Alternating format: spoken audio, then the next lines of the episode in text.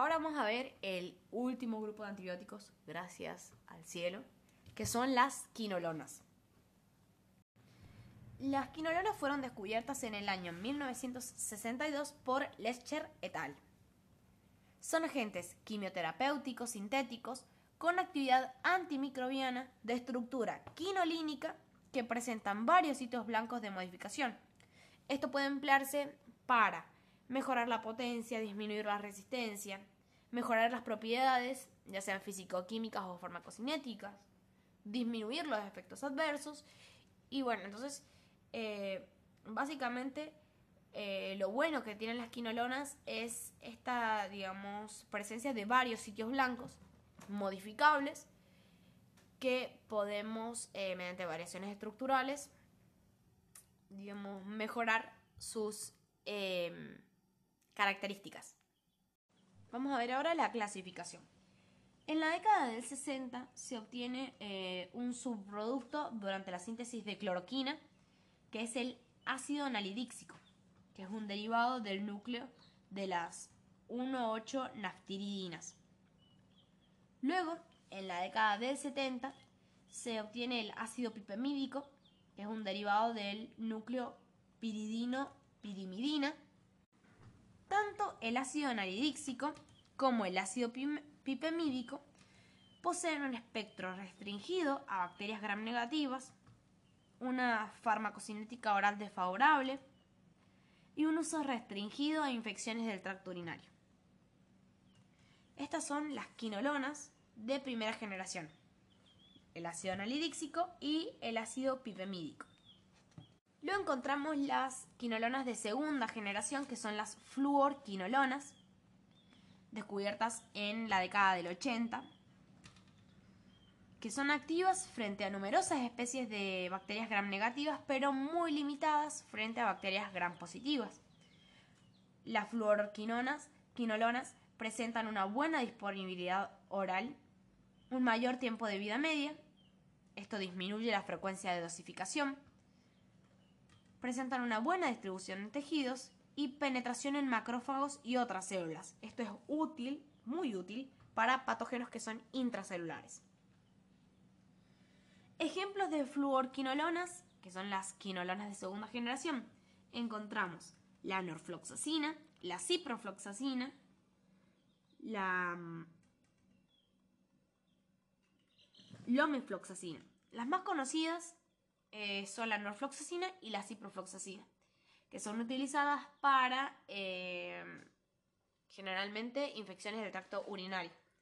Entonces, quinolonas de primera generación, ácido analidíxico y ácido pipemídico. Quinolonas de segunda generación son las fluorquinolonas, ejemplo, mm, norfloxacina, ciprofloxacina. Ahora vamos a ver las quinolonas de tercera generación, que fueron descubiertas en la década del 90 presentan grupos eh, cíclicos aminados. Ejemplo es la leofloxacina, un isómero óptico del oxofloxacino de segunda generación, pero es mucho más activo y más soluble a pH neutro. Las ventajas de las quinolonas de tercera generación es que poseen mejoras en su biodisponibilidad oral y mayor vida media y presentan un mejor espectro de acción, son activos frente a Streptococcus pneumoniae. Entonces, repetimos. Quinolonas de primera generación, ácido analíxico y ácido pipemídico. Quinolonas de segunda generación son las fluorquinolonas, ejemplo ciprofloxacina, norfloxacina. Quinolonas de tercera generación, levofloxacina. Ahora vamos a ver las quinolonas de cuarta generación que fueron descubiertas en finales de los 90 y primeros años del 2000, que son el moxifloxacino y la clinafloxacina. En el caso de la clinofloxacina, presenta el efecto adverso que es fototoxicidad e hipoglucemia. Y, la y el moxifloxacino tiene una buena solubilidad a pH neutro. Esto es muy bueno eh, y se presenta como colirio oftálmico al 0.3% el moxifloxacina. Entonces, vamos a repetir todo. De primera generación, ácido y ácido pipemídico. De segunda generación, fluorquinonas, ciprofloxacina, norfloxacina. De tercera generación, las levofloxacinas. De cuarta generación, el moxifloxacina. Y vamos a hablar de, por último, de una quinolona que se llama becifloxacin, que es, estuvo, es aprobada, está aprobada por la FDA en mayo de, 2009 para la conjuntivitis bacteriana. El becifloxacin no se encontrará uso en la alimentación animal o en la medicina humana sistémicamente. Para el besofloxacin se requiere un especial cuidado en la indicación de nuevas quinolonas para evitar la aparición de resistencias. Igual voy a repetir toda la clasificación, disculpen, pero es que tenemos que aprendernos todo. De primera generación, ácido anhidríxico, ácido pipemídico. De segunda generación, las fluoroquinonas, quinolonas, ciprofloxacina, norfloxacina. De tercera generación, levofloxacina. De cuarta generación, moxifloxacina. ¿Estamos? Vamos que probamos. Ahora vamos a ver el mecanismo de acción. Las quinolonas actúan inhibiendo las enzimas que participan en la replicación del ADN, que son la ADN girasa, la topoisomerasa 4 o pueden inhibir las dos. El sitio de acción de las quinolonas es intracelular. Al impedir la replicación de la molécula de ADN, las quinolonas provocan la muerte celular bacteriana, es decir, que son bactericidas. De acuerdo a la topoisomerasa que que inhiban, las quinolonas van a ser eficaces contra bacterias gram positivas o gram negativas. Si hablamos de quinolonas que inhiben la topoisomerasa 2, estas van a ser eficaces contra bacterias gram negativas. Mientras que si eh, las quinolonas inhiben la topoisomerasa 4, van a ser eficaces contra bacterias gram positivas. Las quinolonas presentan una muy alta selectividad en la inhibición de topoisomerasa bacteriana respecto de la topoisomerasas de células eucariotas. Por lo tanto, son muy específicas para las topoisomerasas de las bacterias. Y como ya mencionamos anteriormente, son fundamentalmente bactericidas. Cabe destacar que las quinolonas eh, gracias a ella se forma, digamos, dentro de su mecanismo de acción, se forma un complejo ternario estable entre el fármaco, es decir, entre la quinolona, la enzima, ya sea topoisomerasa 2 o 4, y el ADN. Si hablamos, por ejemplo, de una fluorquinolona como farmacóforo, tenemos tres regiones. Una, la superior, que es eh, la que se une al ADN, Luego la inferior, que es el dominio de autoensamblaje fármaco-fármaco. Y la porción lateral de los radicales, 6 y 7, es donde se une a la enzima, topoisomerasa 2 o 4. Recordamos que si inhiben la topoisomerasa 2 son selectivos para bacterias gram negativas mientras que inhiben la, si inhiben la topoisomerasa 4 van a ser selectivos para bacterias gram positivas. Topoisomerasa 4, bacterias gram positivas. Topoisomerasa 2, bacterias gram negativas. En cuanto a la relación de estructura-actividad, dentro de la quinolona, eh, la parte esencial para la unión a las topoisomerasas bacterianas y para el transporte bacteriano son el ácido carboxílico y el grupo carboxi. En cuanto a las otras posiciones de las quinolonas, caben destacar tres, eh, cuatro, perdón, cuatro ubicaciones. El R7 porque controla la potencia, el espectro y la farmacocinética. R8 porque bueno, eh, si se introduce eh, flúor, reemplazándolo por nitrógeno, se mantiene la actividad, pero se puede generar fototoxicidad. Entonces en la R8 se puede generar fototoxicidad. En R5 y R6, en ambas se controla la potencia bacteriana.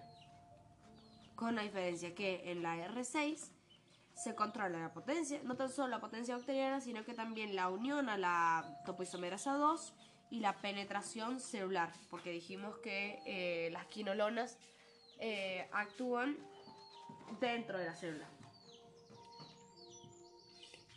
Y eh, el flúor tiene es mucho más activo que el hidrógeno debido al tamaño del flúor comparando con el tamaño del hidrógeno.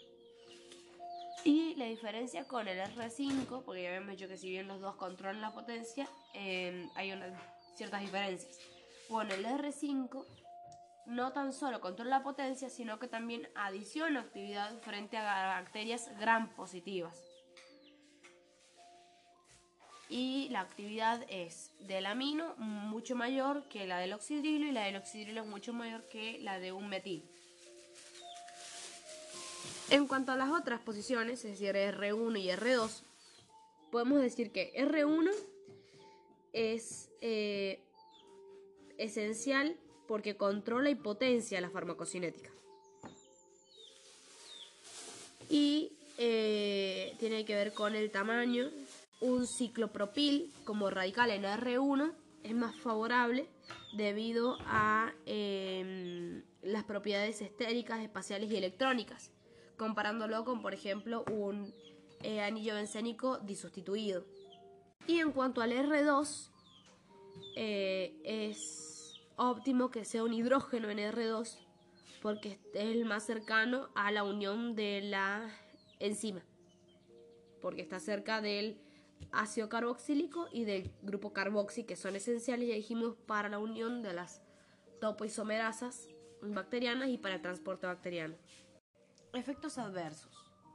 El grupo ácido carboxílico y el carboxi son los sitios de formación de quelatos con iones metálicos. En la posición R2 y R6 no se han reportado efectos adversos asociados a la posición en R2 y eh, atribuibles al flúor en R6. El R5 controla la fototoxicidad y la toxicidad genética.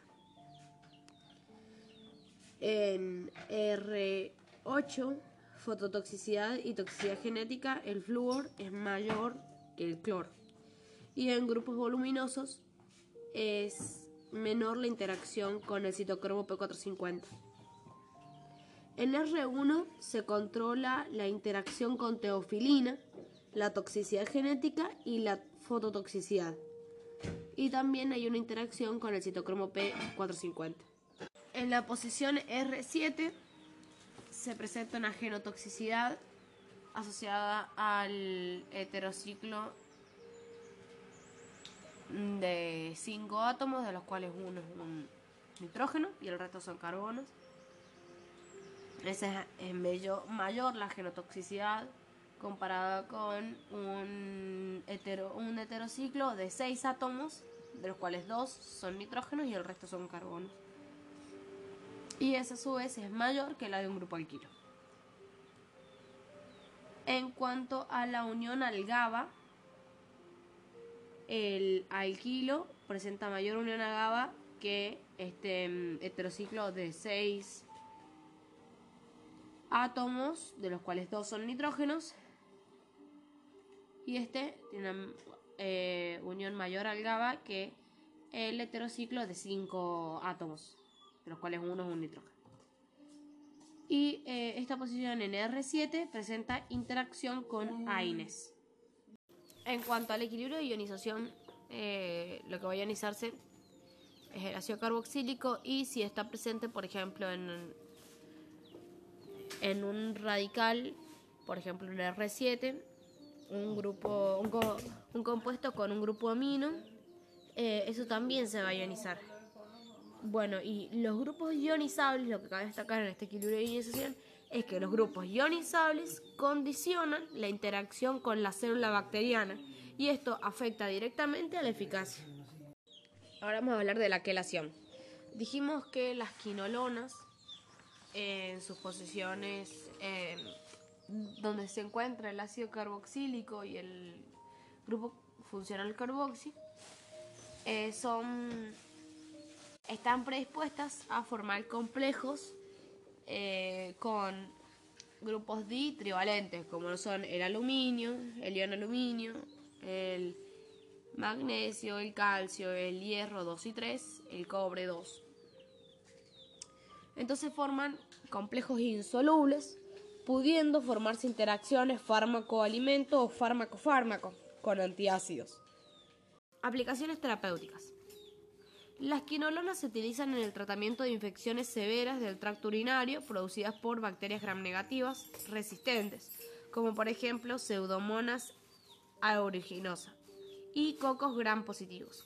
Se utiliza también para el tratamiento de prostatitis y osteomielitis, son los fármacos de primer, son los antibióticos de primera elección. También para el tratamiento de infecciones del tracto gastrointestinal, tales como fiebre tifoidea, shigelosis, cólera, infecciones provocadas por Escherichia coli, entre otros.